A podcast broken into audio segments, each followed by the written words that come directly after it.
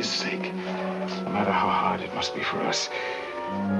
We've got to save him from all that now before it's too late. Oh, Ed, I don't know what you're talking about. Here. It says, take thy son, Isaac, whom thou lovest, and get thee into the land of Moriah, and offer him there for a burnt offering upon one of the mountains which I will tell thee of. Oh, and Abraham oh. rose up early in the morning and took Isaac his son and clave the wood for the burnt offering and went unto the place of which God had told him. Then on the third day Abraham lifted up his eyes and saw the place afar off. And they came to the place of which God had told him. And Abraham built an altar there and laid the wood in order and bound Isaac his son and laid him on the altar upon the wood. And Abraham stretched forth his hand and took the knife to slay his son. But Ed, you didn't read it all. God stopped Abraham. God was wrong. Bom, olá a todos. Esse é mais um debate soberano. Estamos aqui com a presença de Eric Moro. Dê um oi, Eric. E aí, tudo bom? Matheus Kerniski. Um oi, Matheus. Olá. Paluzão. Salve, rapaziada. Beleza. Então, hoje o filme vai ser Bigger Than Life, do Nicholas Ray. Eu esqueci o nome dele em português. Como é que é mesmo? É Fala aí, o Paulo. Delírio de Loucura, né? Exatamente. Um filme icônico do Nicholas Ray, com talvez uma das maiores atuações do James Mason. Talvez o filme James Masoniano por excelência. Eu acho que vai ser um assunto aqui, a performance do Mason. E para começar, já que o, infelizmente, quem escolheu o filme nessa semana não pode participar, que é o grande maluco, vamos chamar aí o Eric Moro, acho que debutando no debate soberano, né? Com suas, suas piras aí sobre o filme. Então, Eric pode dar o gatilho aí. Eu fiquei muito animado quando, quando eu soube que vocês estavam pensando em, em falar sobre esse filme, porque eu, eu já tinha revisto ele recentemente e, e as questões que, que pulularam dele nessa última revisão não foram poucas, sabe? Claro que, que o James Mason é, é nesse filme certamente incontornável, né? E é basicamente do, do personagem dele, do, do Ed, que, que eu vou falar. Ele, ele é um cara personagem muito transtornado, né? O pai de família e tal, pressionado para para dar sustento para a família e tal, e ele arranja esse trabalho, esse bico no rádio táxi e tal, é, depois do, do horário de trabalho como professor. E uma série de frustrações decorrentes não só do, do modo de vida que, que ele optou por tomar, mas é, também por isso, acabam, acabam aparecendo para ele. E isso acaba aparecendo para a gente é, em cena é, de um jeito muito, muito contundente, né, na forma de uma, de uma doença, uma doença incurável, uma doença é, misteriosa, incurável e tal. É, tem esse, ele se depara com esse tratamento experimental para essa inflamação no coração e isso faz com que ele tenha esses é, efeitos colaterais muito, muito, muito exacerbados, que é onde entra o delírio de loucura, ou o delírio de, de grandeza que o título original menciona. Na, na linha geral do filme, percebe-se que, que a partir do momento que ele começa a tomar remédio, pode-se dizer que que ele cria essa persona para ele de, de um cara super controlador e tal, mas é, o, a, a, talvez a, é, talvez a coisa mais foda do filme é perceber como isso já estava no personagem já muito antes de, de qualquer outra coisa, porque ele, ele desde o começo ele se se apresenta como um cara é, inconformado, completamente inconformado, e isso vai levar ele a, a sempre buscar um paralelo fi ficcional para as coisas. No começo é, do filme, ele dá um jantar na, na casa dele com a, com a esposa e alguns amigos, e, e a esposa começa a desconfiar dele, porque até então ele não, não diz nada para a família que ele está tendo esse outro emprego, né? Começa a ter esse, esse tom de, de, desconfiança e como se, se ele quisesse levar ele, é, o James Mason, né, o personagem dele e o Nicholas Ray, eles é, acham essa solução é, brilhante, que é o cara vai seguindo a esposa conforme ela está arrumando as coisas do jantar e vai apagando todas as luzes. Ele vai se escondendo nas luzes de casa. E ele vai e a esposa olha para ele de um jeito talvez é, é, talvez se perguntando é, tanto quanto o próprio espectador se pergunta numa primeira vista do filme, sabe? é, por que, que esse cara tá querendo esconder essas coisas, sabe? Qual que é o qual que é a conduta desse cara que, que é tão, tão sombrio? Por que, que ele fica querendo é, se esconder nas sombras, assim, em um momento de, de tanta frontalidade, um momento que exigiria tanta frontalidade, né, como esse. O, o Ray sabe configurar isso muito bem, com, com espaço é, com espaço em scope, né, é, eles separados por muita distância, cada um em um extremo do quadro, e sempre o, o James Mason pendendo para as sombras, pro lado das sombras. Isso é o isso é a coisa mais foda, do, pelo menos do começo do filme, para abrir a conversa. Não sei se, se mais algum de vocês vai querer falar sobre esse começo do filme, mas pelo menos para abrir a conversa, eu acho que isso é o que isso é o que, que mais chama atenção. Eu, eu também concordo, assim, e e para mim tem uma coisa que sempre me fascina no, em alguns filmes do Nicholas Ray, é esses cineastas americanos que, enfim, eles tratam o mal inerente ao ser humano e do mal da sociedade americana. Acho que esse é um grande filme que ele claramente está dando, tá dando um tapa na, na, sociedade americana à sua maneira. É muito forte isso. Mas tem uns detalhes do começo desse, que, disso que você está falando também que, que me agradam muito, assim, aquela molecada mesmo correndo, para mim já também já diz nos créditos, assim, assim como no, no Juventude Transiada, né? Os créditos já tem uma função, uma função dentro do filme, assim, que é aquela desolação do James Dean andando, é, rastejando no chão, né? Totalmente um tipo de crédito muito, muito forte. Aqui essa, essa enxurrada de crianças já me diz muito sobre a pressão que esse cara vive. E imediatamente a isso, ele literalmente não perde tempo, né? Ele já tem ali uma, uma relação com o tempo, mas ele já, ele já irrompe com um gesto muito violento, né? Aquela mão tremenda, assim, que você já percebe que a junção dessas duas coisas, essas crianças correndo e aquilo ali, já, já, já nos diz algumas coisas sobre o personagem e, e o começo inteiro até essa cena de jantar, para mim, é, é muito linda nesse sentido, assim. As, as próprias a confusão ali de comunicação entre os dois, né? Porque ela também, é, ela, ela na real desconfia que é uma amante, né? Depois ela fala mais abertamente sobre isso no hospital. Mas nesse, numa, numa, numa caminhada tão fluida, né? Ele, chega, ele chega, eles vão conversando e como uma cena que poderia ser tão protocolar já vira uma cena com muitos abismos, né? Ela ela, ela né, se pergunta, ela, ela, joga uma série de, de, de, frases ali, e a forma como ele vai caminhando nessa casa americana supostamente tão perfeita, que, enfim, como você mesmo disse, já tem essa escuridão é, latente, eu, eu acho, acho fantástico. Pode retomar a figura aí do James Mason, que para mim é. Acho que, contando, claro, falando das, do, do, da, das questões do Nicholas Ray mesmo, né? Eu acho que muitos dos temas do Nicholas Ray estão tratados ali de uma maneira perfeita. Esse homem infantilizado, né? Que, que não sabe lidar com, com essas pressões da vida adulta e, e quebra. Esse homem que chora, né? Mas acho que me chamou a atenção mesmo no filme foi essa centralização na, na figura do. Na, essa, essa centralização na figura do Mason, assim, eu, eu acho que é, que é uma figura muito interessante, assim falando um pouco da minha experiência com, com ele, né? Eu conheci, eu acho, como quase todo mundo, pelo Lolita do Kubrick. E eu lembro de, de achar uma má atuação quando eu vi o Lolita. De achar uma atuação muito forçada, muito, muito canestra.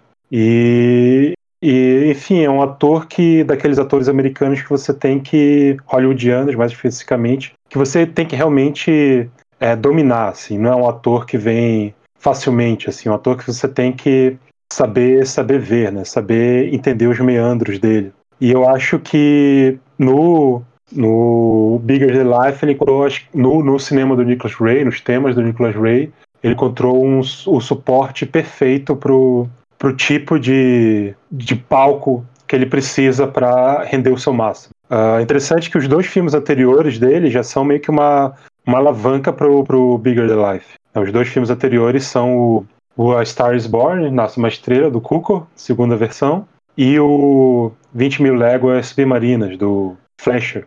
E são dois filmes em que você tem uma.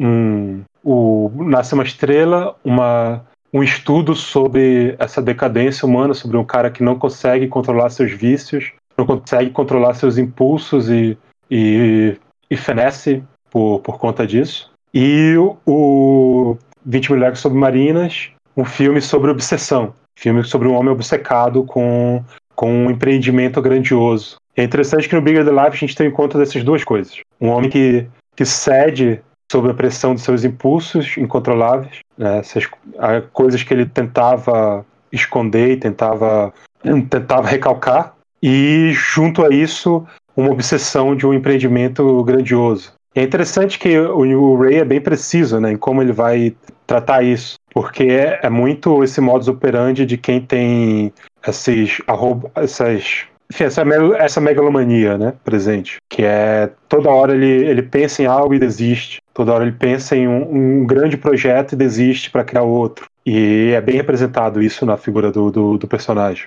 Enfim, aí, e aí o, o, é interessante que o Mason foi, é o produtor né, do, do Bigger Than Life. Então eu sinto que ele tá meio que, que dividindo, de certa maneira, a autoria com o Ray. Né, porque é essa imposição dele, né, a voz dele, a maneira como ele atua sempre ofegante, né, meio, meio desconcertado. Acho que um ator brasileiro que, que pega um pouco dele é o, é o Vereza, né? Acho que tem uma influência ali. E que também, é, se você não sabe ver o Vereza, ou pelo menos quando você vê em filmes, em novelas, em que ele está muito mal utilizado, você pensa que é um ator ruim, e não é, né?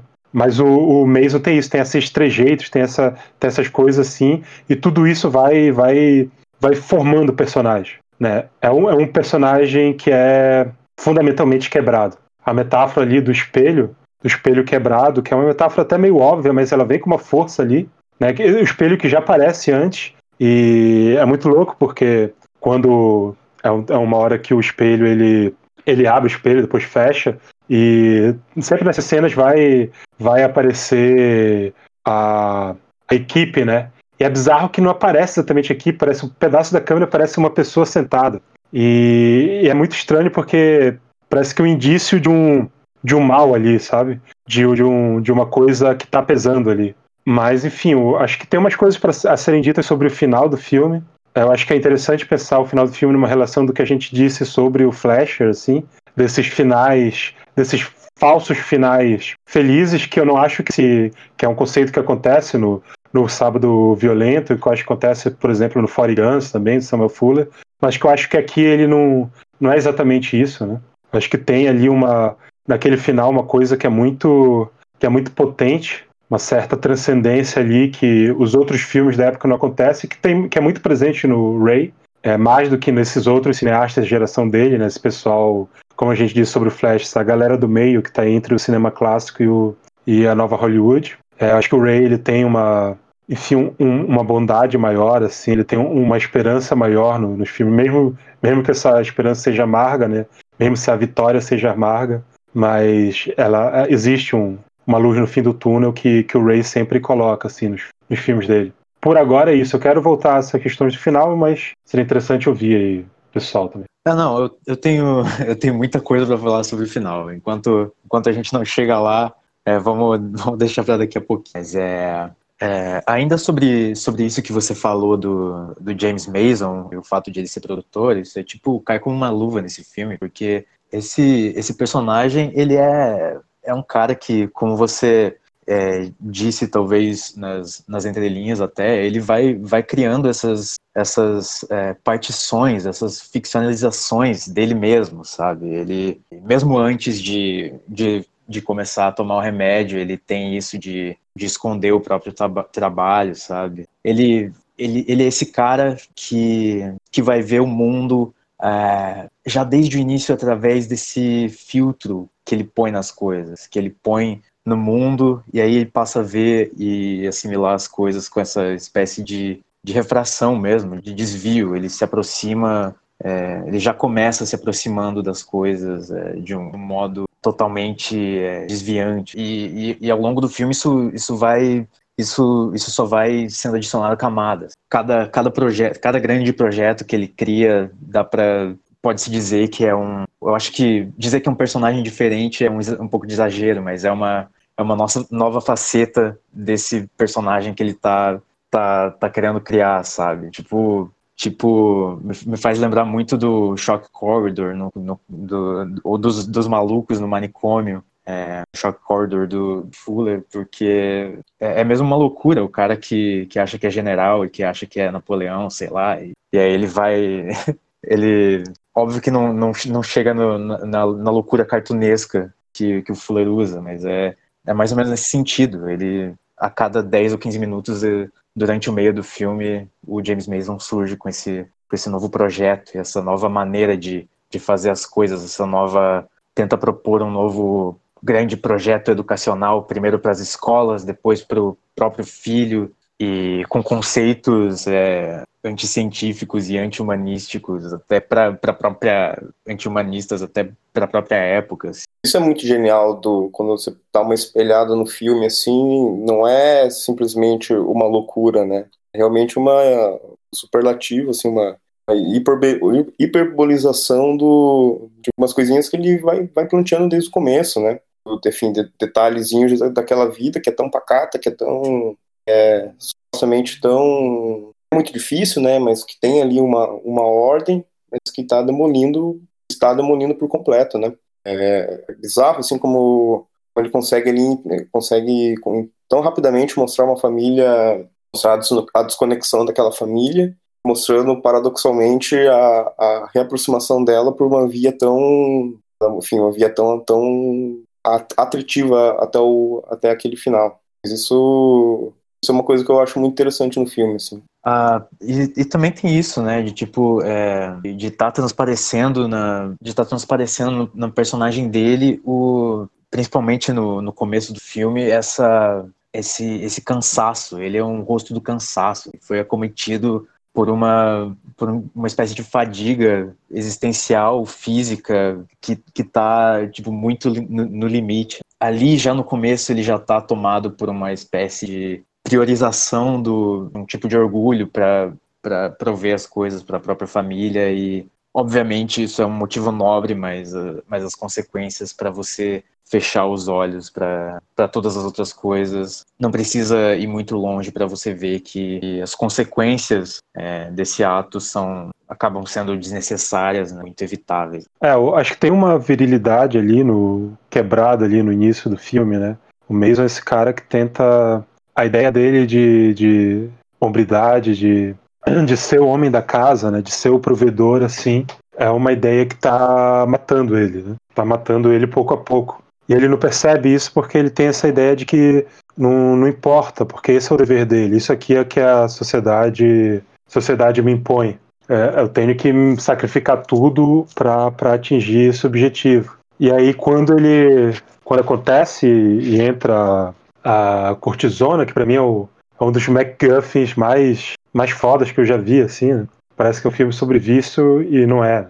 É um filme sobre, sobre o vício inerente, digamos. O vício que é presente na própria, própria alma masculina, inclusive, eu diria. Não, não humana. E aí, o, esse, a partir do momento que ele começa a tomar a droga, ele começa a ser restituído dessa virilidade perdida, essa virilidade mais mais presente, mais é, explícita, né? Virilidade que meio que que tá tá no personagem do Walter Matthau, que é o, o professor de educação física, enquanto ele é um professor de, de inglês, geografia, história, sei lá, esqueci agora. Né, não é, enfim, é um, é um cara que, que trabalha, o Walter Matthau é um cara que trabalha com o corpo, que não bebe, que tem todas as virtudes do, de, um, de um atleta e de um, de um enfim, um, um mensana corpore san, né? É um cara que, que é, é, realmente demonstra sua virilidade a toda prova, assim. Enquanto que o Mason não. E a partir do momento que ele recupera isso através da droga,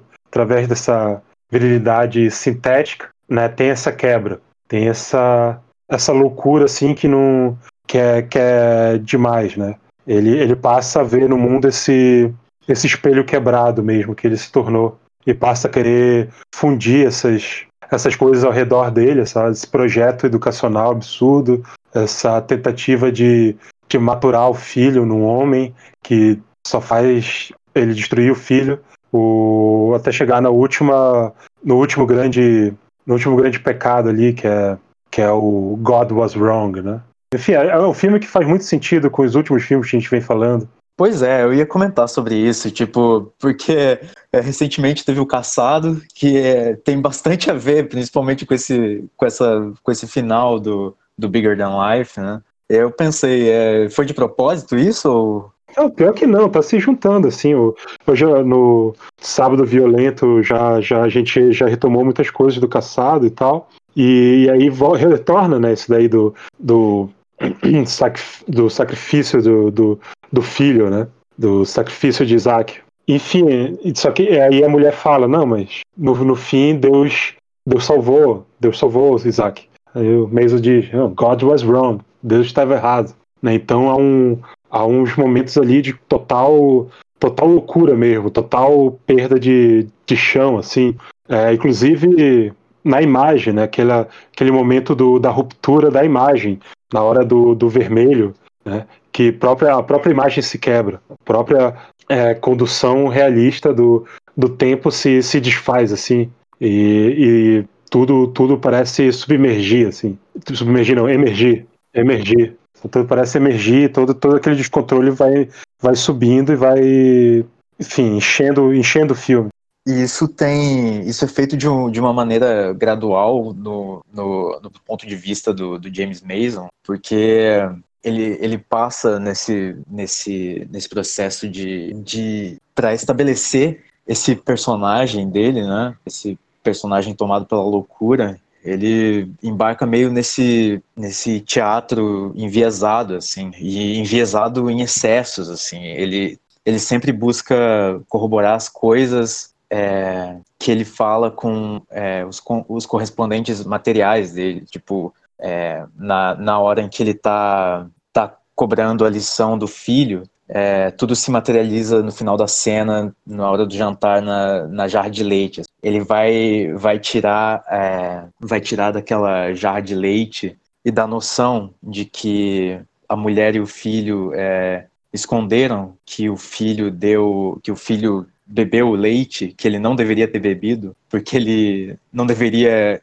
ingerir nenhum tipo de, de alimento enquanto ele não terminasse a lição. E, e ele, através disso, ele, através da, desse índice da jarra de leite, ele, ele materializa nisso apenas a, apenas a pior hipótese possível sobre aquelas pessoas que são a família dele e que, é, de repente, é, viram um complô na mente dele, né, todo o projeto. E isso é só é só a metade do caminho para quando isso é, se materializa com a, com, na relação dele com, com a Bíblia no filme, que eu acho que é que é onde é a apoteose total do, do filme. É para isso que o filme está feito e tal. Eu acho que a gente já vai entrando nisso no do final, então. O, o Matheus, se quiser falar alguma coisa aí desse meio, talvez. Não, não, uma coisa só que eu até nessa que vocês estavam falando que me veio na cabeça é tem na, na, nessa cena ali, na famigerada cena da,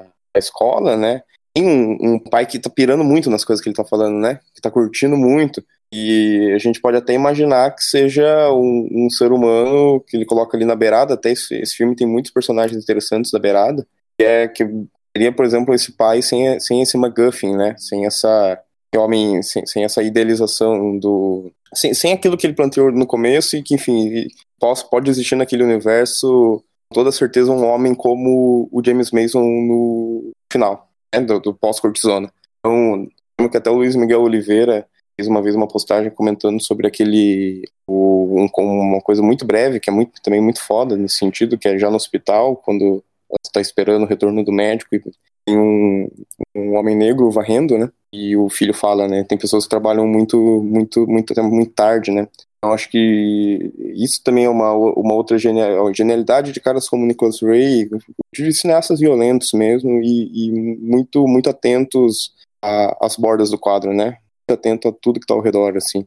E, enfim, mais, mais por causa dessa, dessa, dessa cisão Matal e então por acaso ele dá aquele olhar fulminante, é, o Matal dá essa, ele cai, né? Porque ele percebe o que tá virando esse cara e ele termina com esse plano ali que eu acho que é um plano que eu acho que é o único, ou, talvez seja o close mais próximo do filme inteiro, que já tem essa essa escuridão, quanto é loucura no olhar, né? Esse brilho de loucura no olhar. É, mas acho que a gente pode ir caminhando pro final mesmo, então. Tipo, dá pra falar mais coisas sobre o filme, mas o, o, o tem interesse em, também, porque eu acho que, acho que todos compartilham desse sentimento, enfim, tem ali realmente essa transcendência, tem, tem um, um fechamento que uma obra como essa pede, mas que subterraneamente é uma coisa extremamente pesada e, e, e, dura, né? Eles vão ter que viver oscilando entre pro resto da vida com, se, enfim, se não aparecer algo do gênero, que aqui, o, que, o que aconteceu pós-cortisona pode acontecer novamente, né? É realmente brutal. É, tem um tem uma volta do controle ali da, da esposa, né? O médico fala para ela, agora é você que vai vai cuidar das doses dele e é você que vai prestar atenção nisso. Então, ao mesmo tempo, tem uma certa um círculo completo nesse, nesse processo de infantilização do Mason. Né? Ele, de certa forma, volta a ser criança. Mas eu acho que o, que o final em si, né, aquele, aquele plano milagroso ali do fim, eu acho que ele tem outras, outras coisas. Assim. Acho que o Eric pode começar comentando e a gente vai, a gente vai seguindo. Não, eu queria falar um pouco sobre a, é, ligar a questão da, de que o James Mason começa a enxergar é, na matéria, é, nas coisas materiais, é, e ele aplica uma, uma certa lógica onde ele, ele só ele só só repercute disso que ele que ele está vendo, que ele está vivenciando, da experiência dele, só repercute em meias verdades. E isso se torna é, incontornável quando quando no final ele chega a ameaçar o próprio filho é, de morte, né? Citando o, a, a, passagem bíblica de, de Abraão e Isaac, e, que é onde o Calbi já mencionou que, que é da onde vem a, a frase Deus está errado, né? Deus, Deus estava errado. Ele, ele faz com, com isso da, da Bíblia a mesma coisa que ele fez na situação da, da mesa de jantar, porque ele, ele sabe que ele está suprimindo a, a, a, a, mensagem verdadeira do, daquela passagem, que é uma, que é uma mensagem de fé, ele quer é, transformar aquilo numa, numa mensagem de terra arrasada completamente. E, enfim, sem querer pegar pesado no, na religião, mas já pegando, porque, tipo, sei lá, o filme dá essa abertura, né, pra gente relacionar, sendo que tem Bíblia e religião no fim e tal. Então, é, é, é, é, uma. Vou, vou falar rapidamente de uma, de uma passagem que eu acho muito adequada, que fala sobre, sobre essa questão da literalidade, especificamente da Bíblia, mas, é, mas da literalidade como um todo. Porque tem no começo da, da segunda carta de São Paulo aos Coríntios, onde ele fala que, que a palavra e a carta de Cristo não está escrita com tinta nas tábuas de pedra, mas com o Espírito do Deus vivo, nas tábuas do coração dos homens. E que essa palavra é conhecida e lida por todas as pessoas como se fosse algo é, como se fosse algo inscrito mesmo em todas as almas. E essa é uma passagem extremamente adequada, eu acho, porque é, é você bota isso lado a lado com a cena do filme e é isso aponta precisamente é, vai no alvo porque até por, por ela citar é, literalmente a palavra citar literalmente o, o, órgão humano do coração, já que estamos falando de literalidade. E isso é, tipo, me chamou atenção demais quando eu, eu revi o filme, porque é, essa entrada da Bíblia também abre, abre margem para a gente ter como certo assim que ele esse personagem ele está doente do coração no sentido físico e no sentido espiritual, tá? porque ele acabou cegando a si próprio, cegando aos próprios aos próprios aos próprios valores de bondade. Alguma coisa deu errado lá no começo e se complicou pelo meio e, e caiu por terra nesse final, que é que é assim na minha, na minha opinião é um vislumbre desolador assim, de toda de toda a história. Isso coloca esse final com, com a Bíblia, lembrando dessa passagem, colocou assim em perspectiva de um jeito, um jeito aterrador o filme, a história desse personagem. Tipo, é um, é, é, aquilo que, que esse cara, esse personagem está passando é um momento aterrorizante. Isso é o melhor que, que o filme. A gente, a gente fala também, quero saber mais de vocês dois, enfim. É, a gente fala também muito, muito do Mason e uma coisa também nessa revisão que me ficou muito forte é o personagem da Low, né, o nome dela da, da mulher, assim, sobretudo nesse, nesse, nesse momento onde ela faz um, um contraponto muito forte a ele, assim. É, a cena dela no próximo ali do fim, conversando, acho que é com o médico, né? Fugiu exatamente se é com ele, mas o, o, o, num filme que é tão conduzido por ele, os momentos em que ele para nela e ela, ela dentro dessa, enfim, desse, desse mundo aí que você, você viu agora, geralmente, assim, que é, enfim, da, da desolação dessa história, rompantes dela, que, enfim, acho que vai muito, vai muito mais além do, do que simples, um simples maniqueísmo, assim, mas que já, na, na origem do, toda a intervenção dela, sobretudo referente a ele, é muito impactante, né? O que ajuda a gente a entender muito bem o, esse final que não, não, é, não é um final, é justamente como o Calbi falou, essa cortisona é um, é um, um MacGuffin, né? Aquele final, quando eles estão ali sentados olhando um para o outro e, e, e, é uma, e uma revelação, ela, ela ordeia, assim, é, no olho no olho, na, no rosto com rosto, numa totalmente dramática no sentido de sem precisar de, de um artifício, né? Uma coisa você falou assim, desse, se esse homem evitou a frontalidade ao longo do, do filme inteiro, ali é um momento em que a frontalidade que ele lembra, né? Que ele vê no. Dá um, é um, eu acho é uma cena tão incrível, assim.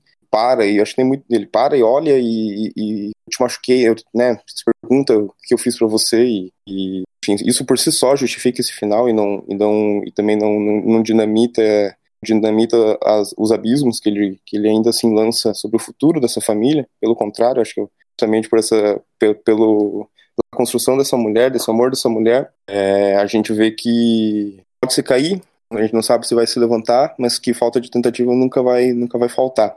Isso, isso eu acho, acho, acho incrível no, no personagem dela. Mas eu queria saber se vocês têm alguma coisa também dela. Ao longo do filme, eu fiquei muito muito tocado por, por isso, assim, aquela, aquela lágrima é, no começo, depois que ela fala, a gente é, a gente é dull, né, a gente é chato, tonto, a gente também, aquelas coisas que vão machucando ela e, e, e, a própria intervenção, ela na cena, na cena, cena mais incrível do filme, né, na, do God is Wrong, né, da, da forma dela de lidar com a coisa até ser trancada, assim, e, enfim, graças a Deus consegue o tempo, o tempo necessário pro, pro Matal chegar. Mas é um pouco sobre isso, assim, acho que é, é, de fato, o filme é o, o, o Mason encarnado, mas a gente tem essa, essa grande personagem, como não deveria ser num filme que é basicamente conduzido entre os três, né? É sobre ela, sim. Acho que.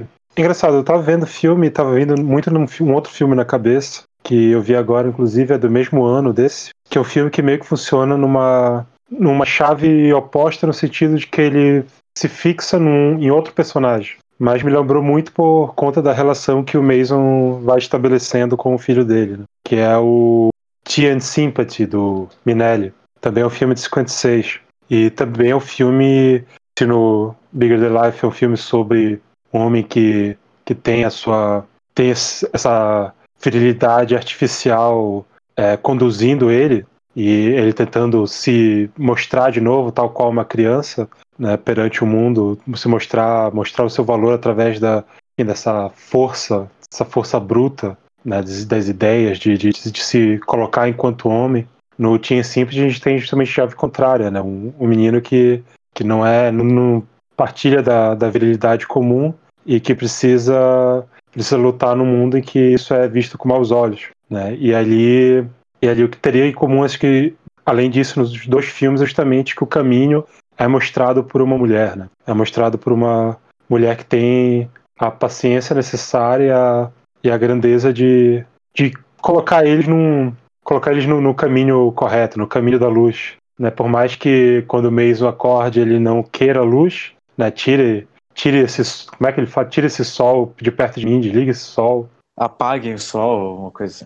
Acho que é apaguem o sol. E por mais que ele não queira essa luz, essa luz ela não vai ela, ela, ela vai estar tá ali porque ela está representada na família, mas principalmente na família, eu digo, ela é menino, mas principalmente nela, né? Essa luz é ela. É essa luz que vai, vai justamente iluminar esse caminho que realmente vai ser tortuoso agora, mas, mas que é a única opção, né? É um filme que não poderia ter o final dos mais trágicos e quase que se dirige para isso, mas tem tem esse esse movimento final que faz Diferentemente dos filmes que eu falei, né? O Sábado Violento, Forty Guns, outros filmes, ele tem um final que é muito coerente, assim. Que é realmente de, de salvação, de milagre. Né? No final é os três abraçados e essa, essa recusa da luz, né? O Ericão falou do, de como o Mason é esse personagem das sombras, esse personagem fugidio da, da, da, da luz, da iluminação, sempre mal iluminado. E ali tem um abraço, né? Eles estão. O quarto está escuro, mas eles estão no único ponto de luz possível. Né? Eles estão, né? E é bem um, um foco de luz neles mesmo. Há, um, há uma esperança ali. Sim, tanto que ele, ele é, é bem forte nessa, em todas essas cenas, assim, no, no jogo de luz de janelas que ele, que ele, que ele joga. No primeiro dado momento, eles estão ali bem. Quando ele tá ali de costas, assim, é o primeiro plano que mostra algo mais coletivo de todos, eles estão, tanto ela quanto ele estão apagados, assim, um pouco atrás do, do doutor, do, enquanto, enfim, ele tá nesse, nesse, nesse movimento, assim, até chegar nesse, essa luz que até o próprio Mason ali do, tá, tá evadindo, né, isso é, o, isso nesse sentido, certeza é, é um dos melhores usos de, de, de, fotografia enquanto, enquanto drama que eu consigo pensar. E é louco isso, porque a gente falou bastante no, no filme do Flash sobre o scope, né, a utilização do scope no Flash, e acho que o Ray utiliza o scope de uma maneira magnífica também. Acho que não tão radical quanto o Flash, no sentido de a encenação em plano sequência, tá? apesar de ter bastante ainda aqui, mas é um, o formato propício. Mas o que eu fico, fico fascinado, né, que o, que o scope ele meio que nasce para essa espetacularização mesmo do, do cinema, né? espetacularização dos, enfim, dos movimentos, do, do, do, da grandiosidade do, do filme épico, né?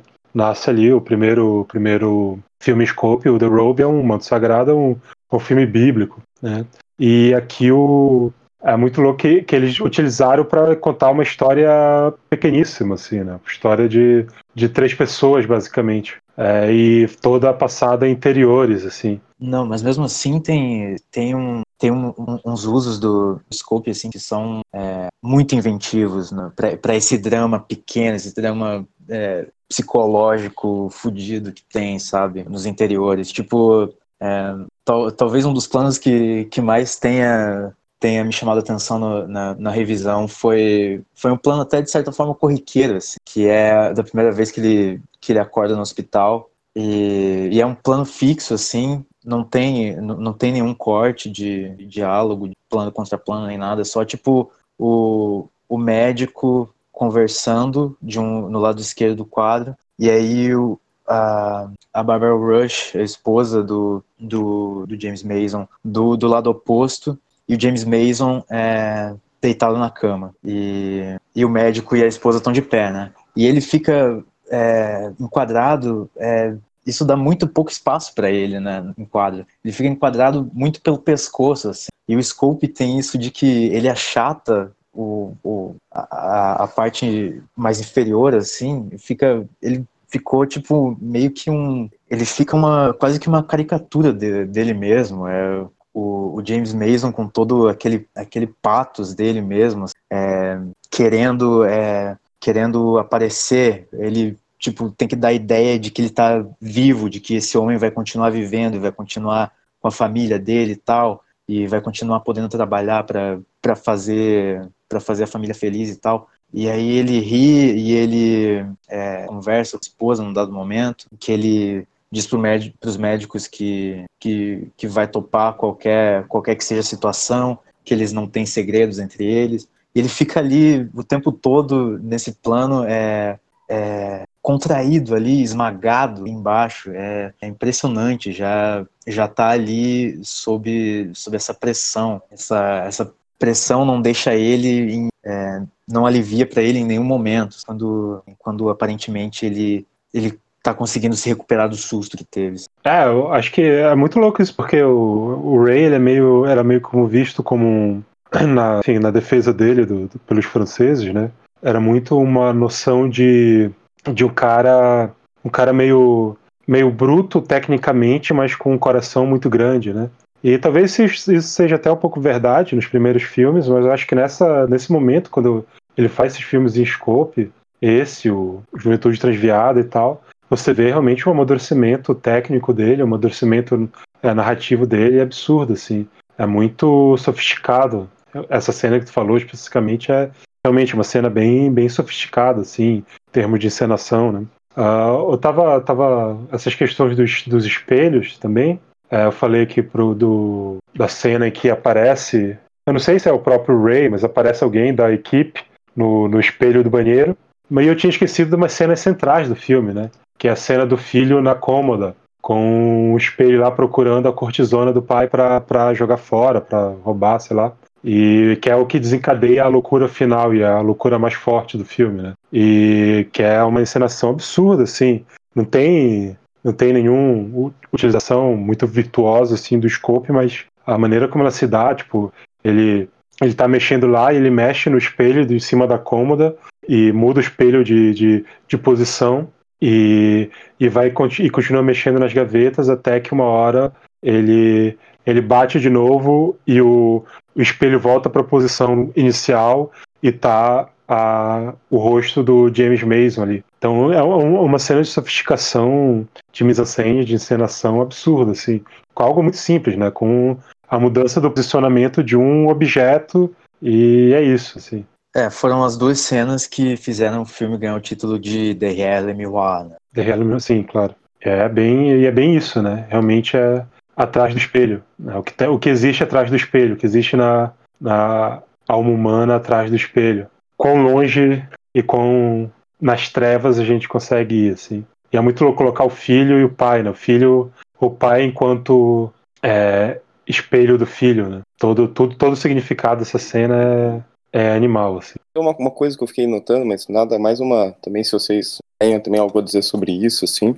A profusão de quadros, no, de, quando eu digo quadros mesmo, assim, de pa, outros países dentro daquela casa, é uma coisa que me intriga, assim. Sei o, qual foi muito a ideia por trás disso tudo, mas acho que tem, claramente tem a ver com esse confinamento deles, né? Pode, pode ter a ver com o momento toda essa virada dele, agora a gente vai sair muito, agora a gente vai a gente vai sair um porque ele é um homem que nunca sai de casa, né? Ele é um homem que, que evita sempre tá protelando as é, coisas com os amigos, etc. E não necessariamente para ficar com a família, né? Que é o que tá sub, sub a gente poderia subentender que tem na Gênesis. Mas enfim, acho que tem uma, acho que quase todos os quadros da casa, até uma hora o, o, o diretor da escola até comenta, né, quando ele tá saindo, faz um comentário sobre, sobre um ali, enfim, não sei se vocês têm também algo a dizer sobre isso, que eu fiquei. Foi uma coisa que ficou me, me intrigando na cabeça, assim. É. Não tem grande, não dá pra fazer, não tem grandes superinterpretações, mas é, um, é uma coisa tão recorrente que não, de, não tem como não ser notada. Não, pior que eu não, não prestei atenção nisso, não. Interessante. É. Não, não, me, não me toquei mesmo. Também outro, outra coisa muito interessante dele é que ele tem de trabalhar dentro de um, de um espaço tão exíguo, né? Plantear também alguma coisa com, com isso daí. Só um detalhe que eu também me lembrei, tá falando de filmes do mesmo ano, né? Esse menininho tá no Homem, o Homem que Sabia Demais, né? E também tá em situação de morte, né? O menininho pediu alguma coisa, pediam para matar ele de alguma forma. É uma coisa. O, o, e salvo engano, o Homem que Sabia Demais, até o nome do cara que. O, o vilão lá é Edward, né?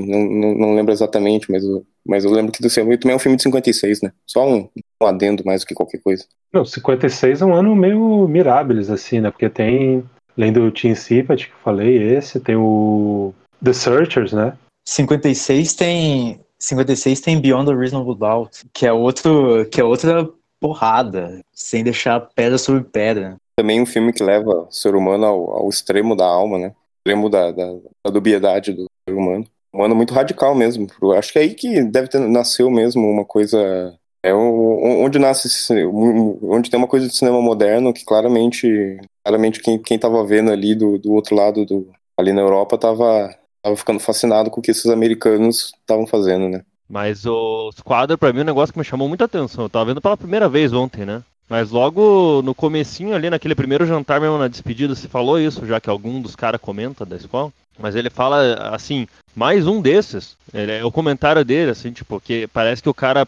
é, eu não lembro quem, talvez seja o próprio Matal. É, é o diretor, mas, é o diretor. É, aí, é, tipo, os caras sabem, assim, que ele não sai de casa, que ele não faz porra nenhuma, que ele, tipo, tá... Ele tava dando desculpa para um, para não fazer outra coisa, tipo, pra família, de repente ele tá dando desculpa pros amigos que querem também trazer um piá que aí pescar com eles, entendeu? Aquela coisa. O negócio é que a, assim, aquela loucura da a rotina insana de trabalho do, do cara no começo, ela existe assim, é, pra, é por isso que ele renega a, o lazer e, o, e essa socialização básica com a família e com os amigos. E também, enfim, ele, ele trabalha para não para sustentar o básico da família, mas para ter essas, esse tipo de detalhe assim é, de uma viagem que não ocorreu, né? É uma, uma coleção de experiências que ele não teve, é uma coleção do mundo lá fora que não existe ali naquela casa, né? Aquela casa realmente é um mundo isolado e, e o, enquanto cada um faz o seu papel, né? E a mãe, principalmente, está no limite de tentar fazer o papel dela como boa esposa e boa mãe e, e não enlouquecer, né? E não ver, não ser tomada por aquela loucura, não deixar que a loucura tome conta daquela casa da família, que a, elimine o futuro deles, né? Ou um futuro de uma sociedade decente. O James Mason quer afundar nisso, né? O James Mason, a gente vê que Óbvio, vocês falaram já que a droga que ele toma, o remédio que ele toma é um, é um MacGuffin só, né? É um, algo que acelera essa, catalisador, essa né? explosão nihilista dele. Essa explosão.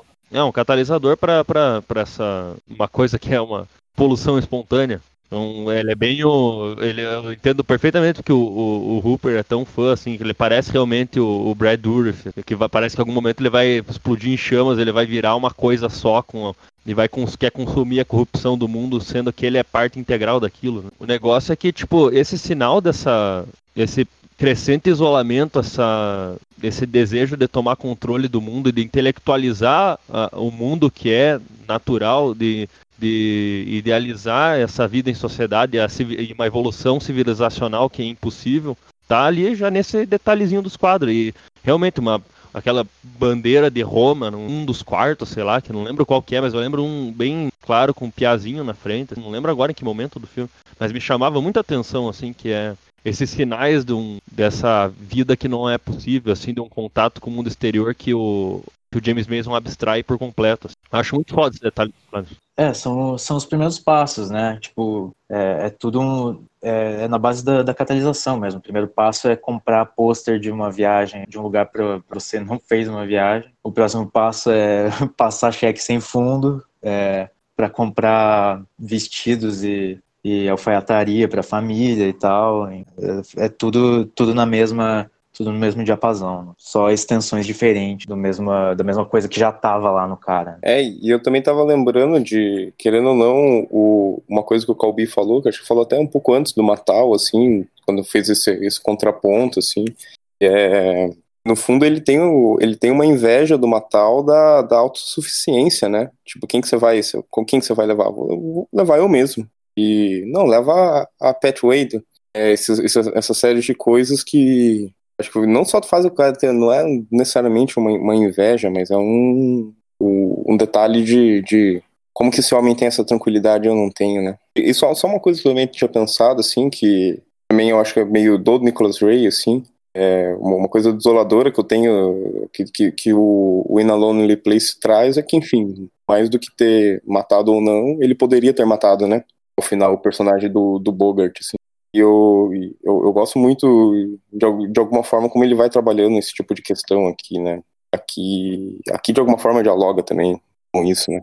Sim, no, no, no fim das contas é tudo, tudo a questão do que, que do que você vai colocar ao alcance do, do teu personagem, da tua história. Né? Essa, essa parece ser a questão, tipo, a maldade está no, no, na materialização do, do gesto que, que acabou não sendo feito ou no fato de que ele estava é, tava tão ao alcance que a inação foi um mero detalhe. Isso, isso é uma coisa que na última vez que eu, que eu revi o In a, Lonely, In a Lonely Place, eu fiquei, fiquei pensando bastante. O mais radical aqui é que, se no final do In a Lonely Place saber a verdade, você olhar para o escuro, olhar no, no fundo dos olhos aquela escuridão que a pessoa tenta esconder e não consegue, faz a vida dos dois impossível, Aqui é como essa família consegue luta para viver junto, apesar dessa, dessa insanidade toda, dessa explosão de, de ressentimentos e, e uma frustração imensa de com quem são essas pessoas, tipo, we are dull, né?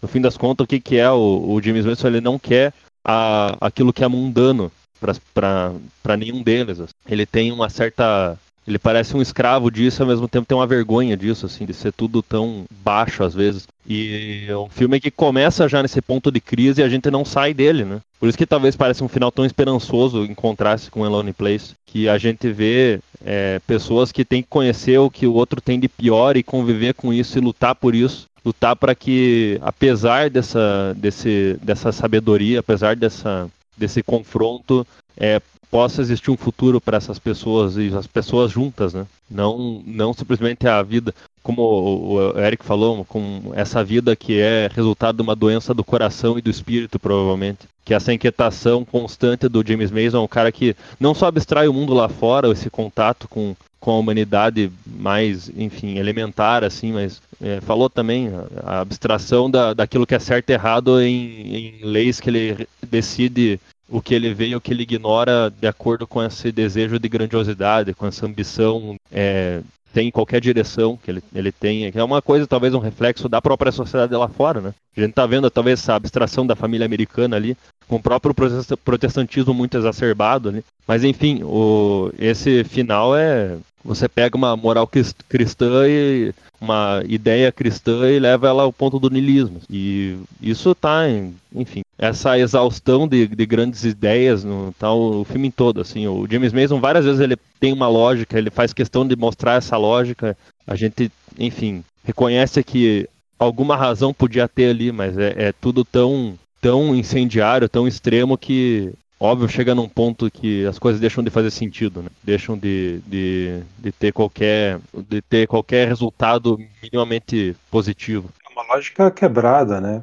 Como a do, a do leite, que é, ele mostra logicamente que o, tinha, tinha um copo de leite faltando ali na jarra e por isso o filho dele não vai, vai passar a noite sem jantar e enfim, vai dizer que todo mundo mentiu para ele. Né? Então a lógica está certa, mas as conclusões que ele tira são maléficas, né? São quebradas. Enfim, essa, essa construção mesmo de um de um, sei lá, um tirano que acredita que o mundo vai girar em torno de si e vai tudo quebrar. Assim. A, a questão não é nem ele ele ser incapaz de, de admitir que está errado. Tipo, ele, ele se voluntaria é, ali perto do final a, a, a admitir que está errado é, contanto que a esposa é, se renda ao desejo dele de, de reconstruir a família de um jeito que, que ele acha certo, sabe? Tipo, ele pega ela e, e fala: não, a gente pode. É, vão, admitir que a gente errou como família, que a gente recomeçar, sabe? Mas é, é, é que nem eu falei antes, isso é, é isso só está acontecendo, ele só é capaz disso é, porque isso faz parte desse filtro com o qual ele vê o mundo. É, ele ele está admitindo está fazendo de conta que está admitindo um erro para que isso é, se torne uma armadilha e uma uma extensão do, da, das artimanhas dele para conseguir o que quer. É uma, ele chegou no, estado é, onde a, a ambição dele é, virou pura mesquinharia. É uma criança, né? Virou uma criança. E é muito, muito muito potente, como vai mostrar. É muito louco essa relação que vocês fizeram com In a Lonely Place mesmo. Porque In a Lonely Place é, é a aceitação ali no final da, da Gloria Graham de que é, realmente não interessa mais a inocência ou não dele, porque independentemente disso, tem algo ali dentro que tá, que tá errado, que tá podre. Uh, enquanto que no, no Bigger Than Life há essa, essa percepção de, dessa, dessa coisa podre, desse, desse mal ali dentro, ela, ela vai ser enfrentada, vai ser enfrentada em famílias. E vamos ver no, no que dá, assim. É, pode, pode, pode ter sido é algo que pode ser, pode ser controlado, pode ser lutado contra, né, com fé e com, com união e com amor e tal. Então tem esse final de que, que aceita que é, a gente consegue lutar contra os nossos instintos. E o final do Lonely Place é justamente o oposto, né? o instinto o instinto vence tudo. Não, é, é, é, é, bom lembrar do, do tempo, né? Que é uma coisinha pequena que o, que o médico fala, mas é, ao longo ao longo de o médico fala no, no começo, né, no primeiro ataque, que, que no melhor dos casos é o, o, o tratamento consegue prolongar é, para até um ano após o primeiro ataque cardíaco. Isso é um, é um tic-tac que vai, vai rolando junto com o filme. E, e quando tu vê um filme com, com isso em perspectiva no, no final também é, é, outra parada. Que, porra, quanto, quanto tempo será que, que sobra para esse cara se redimir, sabe? Para essa família se reconstruir? Porque esse, esse provavelmente não é um cara que vai conseguir viver até os 80, 90 anos. E isso, é, isso não costuma importar tanto nos filmes, né? Mas é, sei lá, o personagem explode de, de, de tal jeito, com, com parece que com os desejos de, de 10 vidas reprimidas no mesmo, no mesmo corpo, sabe?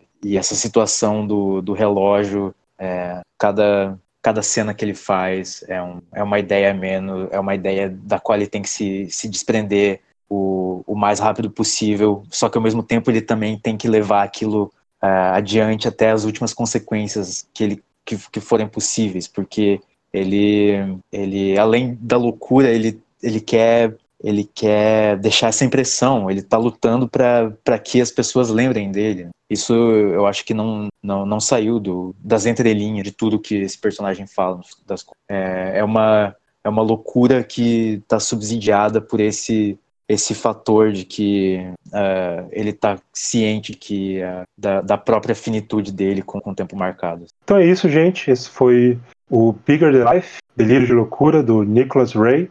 E muito obrigado a todos por ouvirem, obrigado que participaram e até semana que vem.